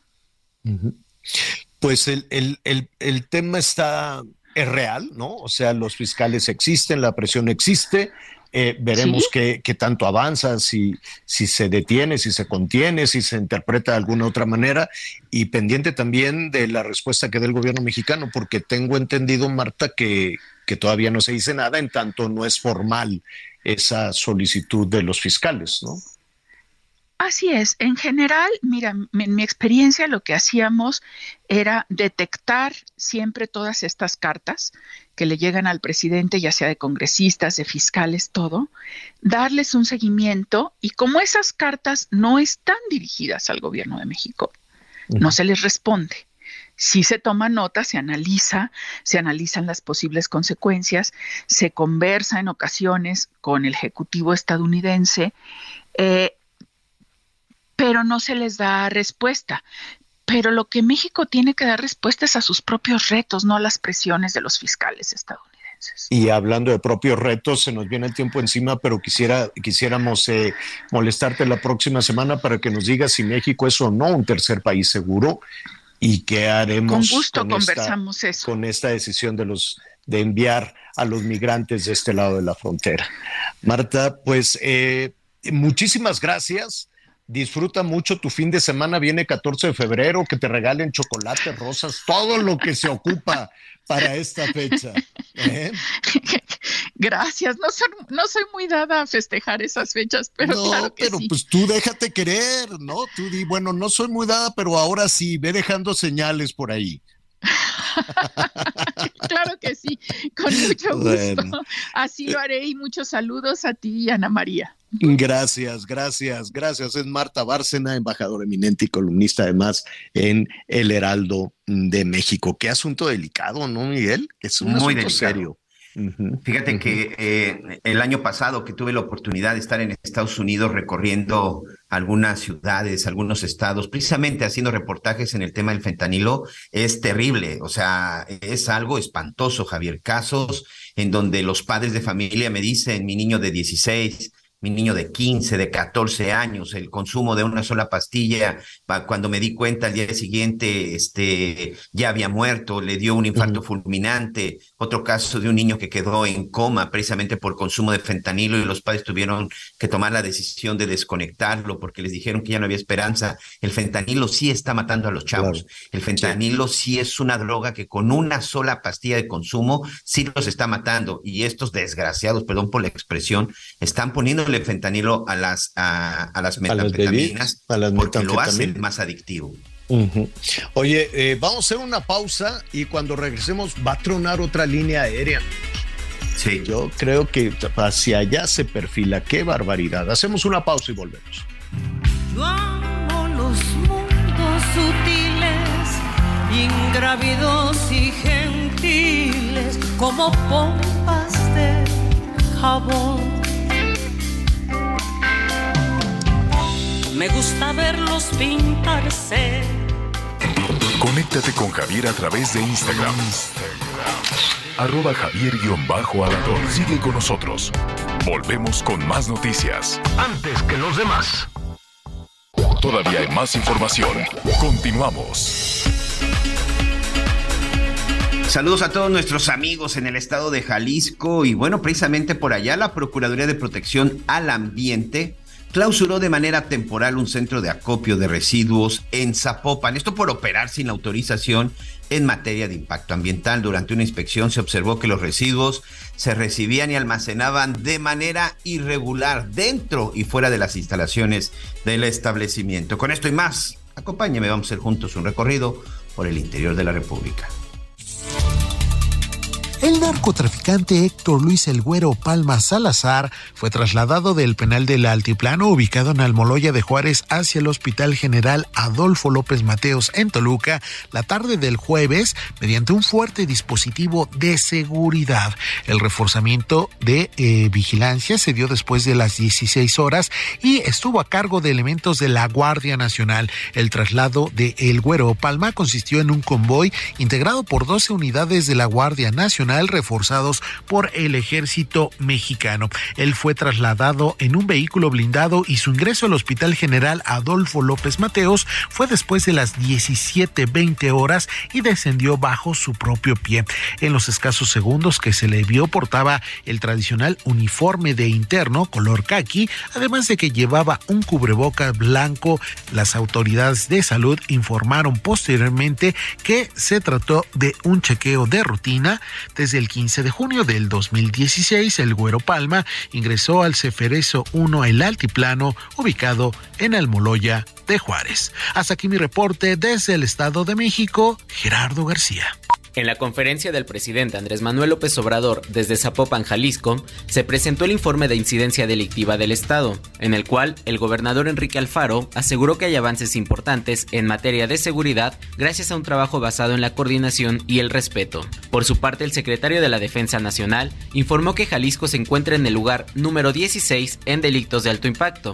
Además, aseguró que delitos como el robo de vehículos, extorsión, homicidios dolosos, robo a casa habitación y trata de personas tienen una tendencia hacia la baja, mientras que delitos como el robo en transporte y secuestro tienen una tendencia hacia la alza.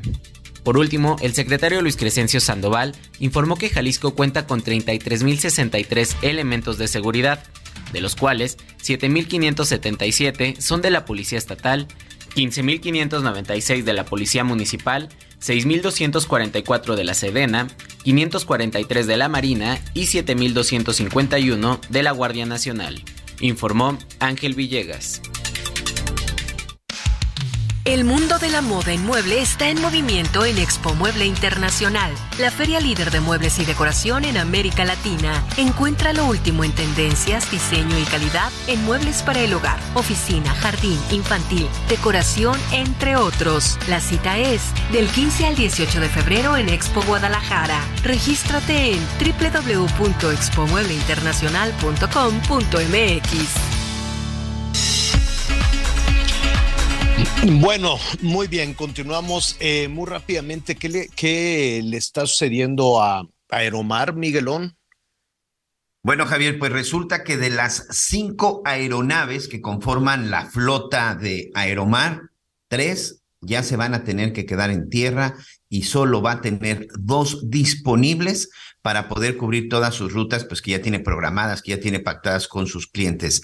Pero además, ya tampoco podrá salir del Aeropuerto Internacional de la Ciudad de México a partir del próximo 15 de febrero si no paga una deuda de 500 millones de pesos, Javier, que tiene la aerolínea con el aeropuerto solamente por el suministro de combustible y además, bueno, pues ya sabes, el pago de los slots y todo lo que tienen que pagar en esta en el Aeropuerto Internacional de la Ciudad de México. Las tres las tres aeronaves que se quedan en tierra son porque el, tribunal, el Tribunal Superior de Justicia de la Ciudad de México, junto con un grupo de magistrados, un grupo de magistrados revisó ahí un caso y bueno, pues ordenaron suspender los planes de vuelo porque estas aeronaves están embargadas.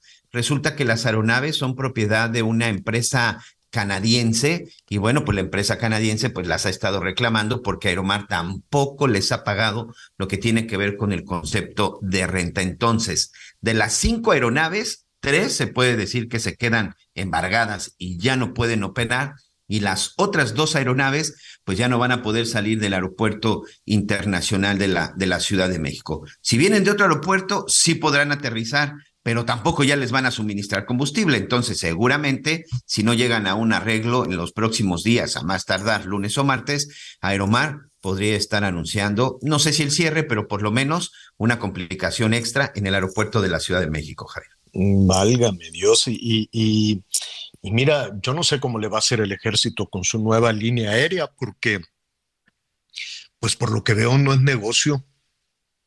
Batallan mucho. Eh, a ver, la más reciente que fue Interjet, me refiero a las que han, pues ya, ya se acabó, ¿no? Internet, Interjet ya, ya no vuela. Sí, sí, sí, sí. Adiós, bueno, este, mexicana, ¿no? Eh, que, una, una, línea muy grande mexicana, tronó Aviaxa, eh, tronó eh, Interjet, tronó, y me falta una chiquita, ¿te acuerdas una que se llamaba Azteca, Líneas Aéreas Azteca? Ah, sí, exacto, Aerolíneas Azteca. ¿Qué más? Aviaxa. También la de Aviaxa, por supuesto. Entonces. Fíjate que aquí, me están, aquí incluso me están este, eh, diciendo, me están mandando por aquí un mensaje en donde me dicen, en donde también ya cerró sus operaciones Aeromar, fue en el aeropuerto de Chetumal. Viajes que, por supuesto, Aeromar básicamente volaba hacia el sureste, hacia el sureste del país y vuelos que conectaban hacia Cancún y hacia la zona de Mérida. Bueno, pues en Chetumal también ya tuvo que cerrar ya tuvo que cerrar sus operaciones. Este tenía tres frecuencias semanales de Chetumal a Mérida y Chetumal, Chetumal a Cancún. Y bueno, parece que también tiene que ver ahí, pues por algunas cuestiones también de deuda, Javier. Pues ahí está, habrá que ver qué, es lo que pasa con el negocio, lo estaremos eh, eh, revisando. Cualquiera diría, oye, pues si está tan caro, te sale tan caro los boletos, hay tanta demanda porque no es negocio. Uno, eh, digo, los impuestos son altísimos, el uso de los aeropuertos es muy alto, el uso de combustible, te cobran los slots, te rentan el aeropuerto, es decir, no, no, no, no es tan sencillo. No, yo quiero suponer que cuando el ejército tenga su línea aérea va a estar absolutamente subsidiada pues porque pues el ejército, ellos no son empresarios, ¿no? Ellos les dijeron, tú tienes que hacer una línea para que jale el, Felipe Ángeles. Oye, pero ¿y quién lo va a pagar? El resto de los ciudadanos, el resto de los mexicanos vamos a, subsidiar la línea aérea que va a manejar el ejército, porque pues ellos no, no tienen ese, bueno, sí tienen y no, pero no sé si les va a, resultar de beneficio. Van a manejar líneas aéreas, hoteles, que más trenes, aeropuertos, que para beneficio del ejército, ¿no? De los retirados y demás. Pero pues si es un negocio pesado, ¿eh? No es enchilame otra gorda para manejar una, una línea aérea. Ya lo estaremos ahí revisando. Oiga, pues yo no sé, Miguelón, si es la pandemia, pero parece que el, que el mundo gira más rápido. Qué velocidad de los de, apenas estábamos reponiéndonos ahí este de las fiestas de fin de año. Guadalupe Reyes, sí, sí. De, nombre del Guadalupe, ¿cómo se llama? Guadalupe Candelaria. Del Guadalupe Candelaria, cuando ya nos vamos con la tambora al carnaval de Mazatlán Mazatlán, fiestón. Arranca ya la temporada de, carnavales. Saludos en Mérida, saludos en Campeche, en Puebla también tienen algunos de los carnavales más tradicionales. ¿Qué quiere que le diga de Veracruz? El del puerto, el de ¿eh? Coatzacoalcos. Ah, el de Cozumel, es, creo que es de los más antiguos, ¿eh? el de Cozumel. Creo que es de los más antiguos, pero entre los más tradicionales, desde luego, pues está el de Mazatlán. Así es que ya la semana que entra, nada, empiezan las comparsas, empieza la fiesta y si no me equivoco, arranca el próximo jueves es jueves de febrero. 16, jueves 16 de febrero. Vamos a darnos un, un espacio a quitarnos de tanta mortificación para disfrutar de los carnavales. Raúl Rico González es el director general del Instituto de Cultura, Turismo y Arte de Mazatlán y me da muchísimo gusto saludarte, Raúl. ¿Cómo estás? Buenas tardes. Igualmente, buenas tardes. Me da mucho gusto, nuevamente. Así es, saludarte de nuevo y ya tienen encima, ya tienen todo listo para el arranque del carnaval, Raúl. Sí, de hecho, el día de mañana nos anticipamos un poquito a la fiesta en la calle y todo esto para abrirle espacio a las artes. Es la entrega del Premio Mazatlán de Literatura que tiene un, gran prestigio Así y que este año se lleva David Toscana por el peso de vivir en la tierra. Es a la, a la obra que el jurado consideró eh, merecedora del premio por haber sido publicado el año inmediato anterior. tenemos a este escritor regiomontano, ahora eh, residente en España, que viene, viene a recibir eh, el premio por este libro, un libro muy interesante, porque es un tema que más o menos se basa en el Don Quijote, donde Alejandro Quijano enloquece con los libros de caballería, y, y este, este enloquece con las novelas rusas. Y entonces todo un tratado de la literatura rusa novelado eh, que mereció un premio. Oye, pues qué interesante y qué bueno que lo y qué bueno que lo están haciendo, Raúl, porque además que qué interesante y qué bueno que lo están haciendo, que están haciendo este este reconocimiento, este premio literario, porque hay que compartir con nuestros amigos en el país que Mazatlán tiene una tradición cultural desde el bel canto, literatura eh, y mucho de nuestros amigos que, que, que, conocen Maztlán, que conocemos Maztlán, o aquellos que van a ir por primera ocasión, no pueden perderse el centro histórico y todas las actividades culturales de Maztlán. No todo es únicamente esta fantástica celebración de carnaval, ¿no? Que también es muy valiosa. Exacto. No, pero efectivamente en Mazatlán hay un florecimiento de las artes desde hace varios años yo creo que esto empieza desde la migración del, europea a finales del siglo XIX y continúa, nunca, nunca, nunca ha cedido y entonces una ciudad de apenas 700 mil habitantes resulta que tiene una sinfónica, que tiene una compañía de danza contemporánea, tiene compañías de ballet de muy buen nivel. Y estamos exportando cantantes y bailarines. Ahora hay en, Nueva York, en, en, la ópera en Austria, en todos lados prácticamente, que han salido de aquí. Yo creo que esa es una, una Oye, dime algo, ¿cómo van a desarrollar entonces, pasado este fin de semana cultural, las celebraciones del carnaval? Bueno, ya lo, demás se va a los estadios, se va a la calle, eh, tenemos un el combate naval, que es una exposición de pirotecnia donde se simula una batalla entre la tierra y los buques de la marina, y siempre ganamos los de tierra, pero es una conmemoración en función de las batallas contra los franceses que se, celebraron en, esta zona y este y en la calle no se instalan 20 30 escenarios con música todo el tiempo la gente sale a bailar eh, es día de fiesta tras fiesta a las 4 de la mañana.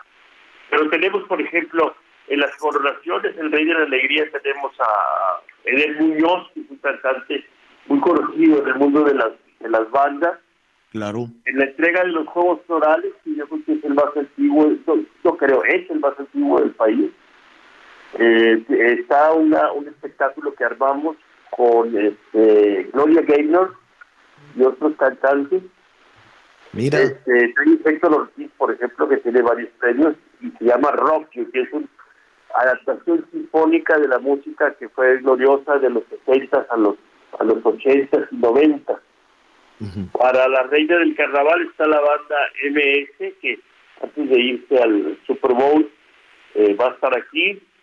Eh, tenemos a Jesse Joe en La Reina Infantil y el cantante Jorge Medina en, en Olas Altas en la calle. Hay, hay mucho para, para celebrar. Pues qué buena noticia y la van a, la van a pasar verdaderamente bien y además pues decirles a, nuestros amigos, sobre todo aquellos que no conocen Mazatlán o que no conocen de esta celebración que es una extraordinaria oportunidad para hacerlo, ¿no? Sí, es, es además una fiesta muy, muy tranquila, eh, tiene un, un corte, bueno, tiene un corte pagano, pero también tiene un corte muy familiar y quien venga lo va a disfrutar.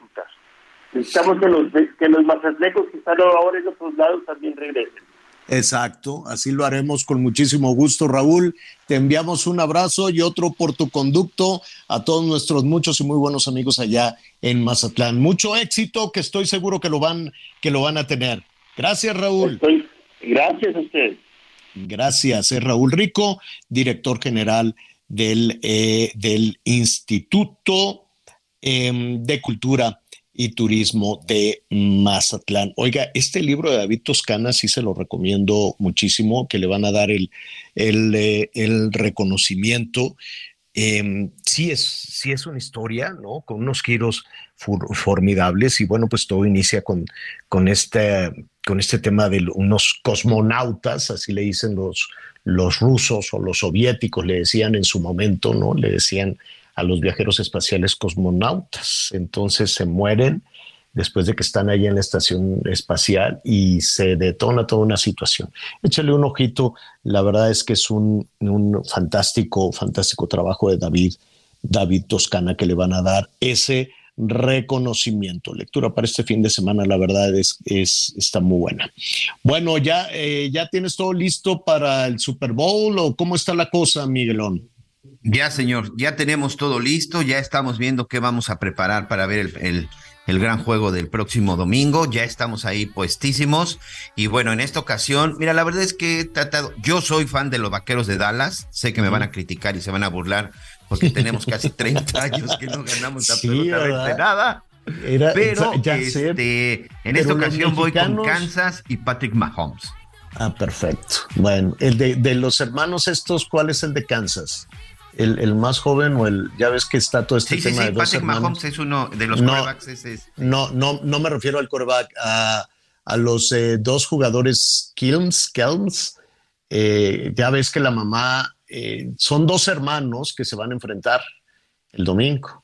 Al ratito le, le, le cuento de, esa, de esa situación. Entonces la mamá se ha vuelto pues la más, la más este, popular. Pero bueno, esa es una de las anécdotas alrededor. Y efectivamente lo que dices, por alguna razón los mexicanos son históricamente este, fans de los vaqueros. No entiendo por qué, aunque nunca pase nada, ¿no? Fíjate que fue, creo que entre la década de los 80 y 90, eh, eh, fue de los equipos que más se veían, la verdad es que más se veían en México. En casa, por ejemplo, mis tíos y mis, este, eh, sí, principalmente mis tíos, mis tíos los más jóvenes eran los que veían los, estos partidos. Y en aquella época recuerdo que había un jugador mexicano que era pateador, que de apellido Septién. Entonces, e, eso era lo que de alguna manera provocaba que todo el mundo estuviéramos por ahí siguiendo a los, a los vaqueros de Dallas. Pero también, bueno, en aquella época, los aceleros de Pittsburgh también tuvieron muchos, muchos aficionados mexicanos, los 49 de San Francisco, pero hoy ya la cosa está un poquito, un poquito más pareja, Javier. Bueno, pues ahí está. Este domingo ya lo estaremos ahí comentando la, la próxima semana, entonces ya veremos este, también que sucede ahí con esta señora, se llama Donnie Kills, ¿no? O Kelsey, Kelsey, Kelsey. Y entonces tiene dos hijos, ¿no? Dos, dos chamacos que, que cada uno, pues uno juega con Kansas y el otro con Filadelfia, el hermano mayor con, con Filadelfia. las Águilas de Filadelfia. Con las Águilas de Filadelfia. Entonces, pues la señora se ha vuelto, ya sabes, todo el mundo le entrevista y que este y que el otro. Y, y estaba viendo que el papá a nadie le lo entrevista. La señora roba cámara y el papá está así sentado, jetón, dice, porque a mí no me preguntan, pero bueno, es una de las cosas que ha llamado mucho la atención allá en, en, los Estados Unidos. Rihanna no me entusiasma, en, honestamente, es para el tema de, de, del medio tiempo, ¿no? El espectáculo. Seguramente le van a meter toda la producción, ¿no? Seguramente van a hacer algo este, muy vistoso. Y pues es, es un éxito eh, la señora donde, donde se presenta, aunque hace ya pues hace ya tiempo que no, que no, este, que no salía a los escenarios realmente, no sé cuánto. Y tal vez va a cantar justo lo que estamos oyendo, ¿no? Canciones que ya, que ya son conocidas un poco para que, un poco para que la gente se, se divierta, se divierta mucho. La verdad es que son siete años, me dice nuestro productor, siete años ya sin presentarse. Entonces, pues eh, va a salir a cantar pues algunos de sus éxitos para que la gente le, le aplaude. Seguramente va a salir todo, todo muy bien. A ver, Miguelón, rápido, se nos acaba el tiempo. Ya hay director técnico. ¿Qué opinas de pues la mira, selección? Pues mira, Javier, por lo menos ahorita estoy muy pendiente, sigo monitoreando la, la, la, señal de la Federación Mexicana de Fútbol. Se convocó desde las 12 para que a las 12 del día, con 20 minutos tiempo el centro de México, se lleve a cabo ya la presentación oficial. O sea, ya es oficial, porque bueno, ya es oficial porque ya está, está la convocatoria, ya no hace falta que salgan ahí los damas de la Federación Mexicana de Fútbol para dar a conocer a Diego Coca como nuevo director técnico de la Selección Nacional de México. Oye, Otro y es muy exitoso, es muy exitoso el señor Coca. Mira, sí, en el, eh, por lo que hizo en la Liga Mexicana. Este, rápidamente, ¿quién es Diego Coca? Es un entrenador de origen argentino, otro argentino que toma las riendas de la selección mexicana de fútbol. No sé por qué tenemos ese este, uh -huh. caprichito con los argentinos, pero bueno, Diego Coca hizo campeón al Atlas, Javier, es más, lo hizo vi, bicampeón al Atlas en los años recientes. Después de que el Atlas tenía prácticamente cuatro, casi cinco décadas que no ganaba absolutamente nada, la verdad es que Diego Coca tuvo un muy buen equipo, tuvo paciencia por parte de sus, este, por parte de los directivos, lo dejaron trabajar, trabajó con las fuerzas básicas, sacó muy buenos jugadores del, del, conjunto del Atlas y formó un gran equipo y lo hizo bicampeón. Regresó al Atlas al primer, ahora, ahora sí que a los primeros lugares, e insisto, lo hizo bicampeón, algo que solamente había hecho Pumas en los años, en los años modernos. El hecho es de que en ese sentido se le tiene que reconocer ese, esos uh -huh. resultados. Él desde noviembre del año pasado ya había dejado el Atlas y se había ido a los Tigres de Nuevo León a la Universidad Autónoma de Nuevo León, que hoy me atrevo a decir que es de los equipos que más lana tienen cuando se trata de invertir a jugadores. Entonces, él se ha ido a Nuevo León, traía un proyecto interesante en Nuevo León, había gastado mucho dinero para poder invertir en el equipo Nuevo León, incluso se trajeron a este jugador del América, este joven que había estado en Europa, Diego Laines, de quien uh -huh. se tenían muchas expectativas, lo repatriaron a, a, México y está ahorita en los Tigres y pues resulta que se puso de acuerdo, llegó a un acuerdo con la con la gente de la selección y ahora Diego Coca será el nuevo entrenador. Una situación que no tiene contentos a muchos, ¿eh? Pues mira, ojalá le vaya muy bien, éxito, ¿no? Me, me, me, me parece muy bien claro, con, esas, claro. con esas credenciales, pues ojalá pero eh, sigue, seguimos hablando del contexto del fútbol nacional, sí. que vamos a ser honestos, es muy chaparro, es, es, pues es, es, muy pequeño, ¿no? no Lo decíamos desde antes del Mundial, ¿no? El Mundial de México, pues es con la región, ¿no? Entonces, ojalá a mí me hubiese gustado que le dieran un jalón hacia arriba, que se hubieran, eh, que le hubiera, que dijeran, bueno, vamos a meterle y nos vamos a traer a alguien que tenga una dinámica y un pensamiento de campeón del mundo, porque estamos aquí hablando de éxitos domésticos, de éxitos locales. Y yo sí, espero sí. que le vaya muy bien. es la única experiencia si, que tiene. ¿eh? Claro, si me preguntan a mí, a mí me, yo me hubiese gustado, oye, pues tráete, no sé, algún director técnico que tenga mundiales en su currículum. Y que ¿Sabes quién era uno de los candidatos, Javier? Que, que muchos decíamos, ese suena muy bien, que también finalmente era un extranjero, pero que la verdad que es un, es un este, gran entrenador, Marcelo Bielsa. Pues Marcelo Bielsa era otro de los candidatos, también argentino, por cierto. Mira, no, no importa la, nacionalidad, ¿no? Pero sí, me, a mí, si me preguntan a mí, me hubiese gustado que se salga de este contexto del fútbol nacional donde las metas son muy chiquitas, ¿no? Donde los aficionados somos tan nobles que nos vamos a conformar con el torneo y con lo que pase aquí, nos vamos a volver a emocionar y nada más, ¿no? Pero no hay mayor aspiración más que tener el fútbol doméstico, el fútbol, ¿no? De, que, que, tenemos aquí, no, no es, no es ese fútbol como para competir internacionalmente. Si a mí me preguntan, me hubiese gustado, oye, jala esto, pon la vara muy alta, pon la competencia altísima, pon la aspiración altísima.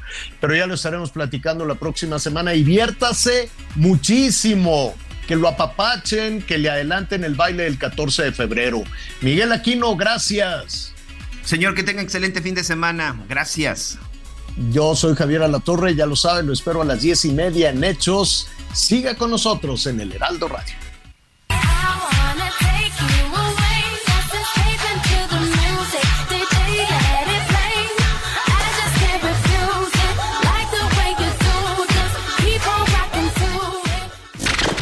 Gracias por acompañarnos en Las Noticias con Javier La Torre.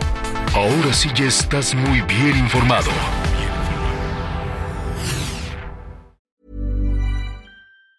Normally, being a little extra can be a bit much, but when it comes to healthcare, it pays to be extra. And United Healthcare makes it easy with Health Protector Guard fixed indemnity insurance plans. Underwritten by Golden Rule Insurance Company, they supplement your primary plan, helping you manage out of pocket costs without the usual requirements and restrictions like deductibles and enrollment periods. So when it comes to covering your medical bills, you can feel good about being a little extra. Visit uh1.com to find the Health Protector Guard plan for you.